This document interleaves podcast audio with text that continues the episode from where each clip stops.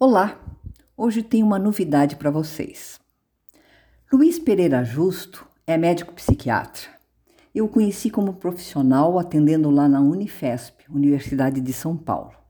Ele também participou do Conselho Científico da Brata, junto no tempo em que eu fui voluntária. E o que eu mais destaco nele é a sua humanidade, a empatia que transborda ao olhar e respeitar o outro. Há alguns anos a gente não tem mais esse contato direto, mas eu venho acompanhando através de um blog que ele tem muito interessante, A Estante do Justo. São comentários sobre literatura e compartilhamento de outras impressões. Ele, ele ali nos diz que, como psiquiatra, tem muito interesse pelas histórias e histórias humanas.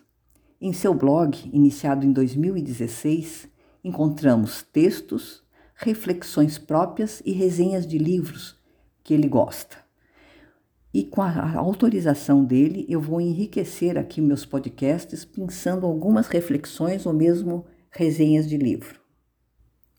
Hoje eu leio Mente e Corpo, um artigo dele de 23 de julho de 2016. Podemos considerar a vida mental pelo menos em três planos o primeiro diz respeito a o que o indivíduo sente e pensa quanto a si mesmo. O segundo refere-se ao que o indivíduo sente e pensa quanto ao mundo. E o terceiro se dá no modo como o indivíduo se comporta, como age e interage. Ao contrário do que acreditou-se por muitos séculos, a mente não está desvinculada do corpo biológico e sim faz parte dele. Este vínculo se dá especialmente através do órgão viabilizador maior da mente, o cérebro. Muitos ainda concebem a mente como autônoma em relação ao corpo, mas o avanço do conhecimento científico e, especialmente da neurociência, tornou-se muito difícil sustentar essa noção. O cérebro é talvez o órgão mais complexo do corpo humano e ainda insuficientemente conhecido estabelecer relações entre anatomia e fisiologia cerebrais e as maneiras como os indivíduos percebem o que é interior e exterior de si mesmo, quem são eles e quem são os outros e como comportam-se, pode ser algo pouco intuitivo e bastante complicado. Por vezes, é tentador buscar explicações sobrenaturais para aquilo que não compreendemos e que nos parece irredutível à natureza. Todavia, é preciso tomar cuidado. As convicções místico-religiosas ou outras crenças que dispensem a comprovação científica enquanto determinantes do universo mental, mesmo que respeitadas como formas de compreensão e expressão humanas, não podem ser confundidas com realidade objetiva. Esta exige esforços muito maiores do intelecto para ser compreendida e eles são geralmente insuficientes para dar conta da tarefa. Os problemas reais são multifacetados e geralmente mutantes.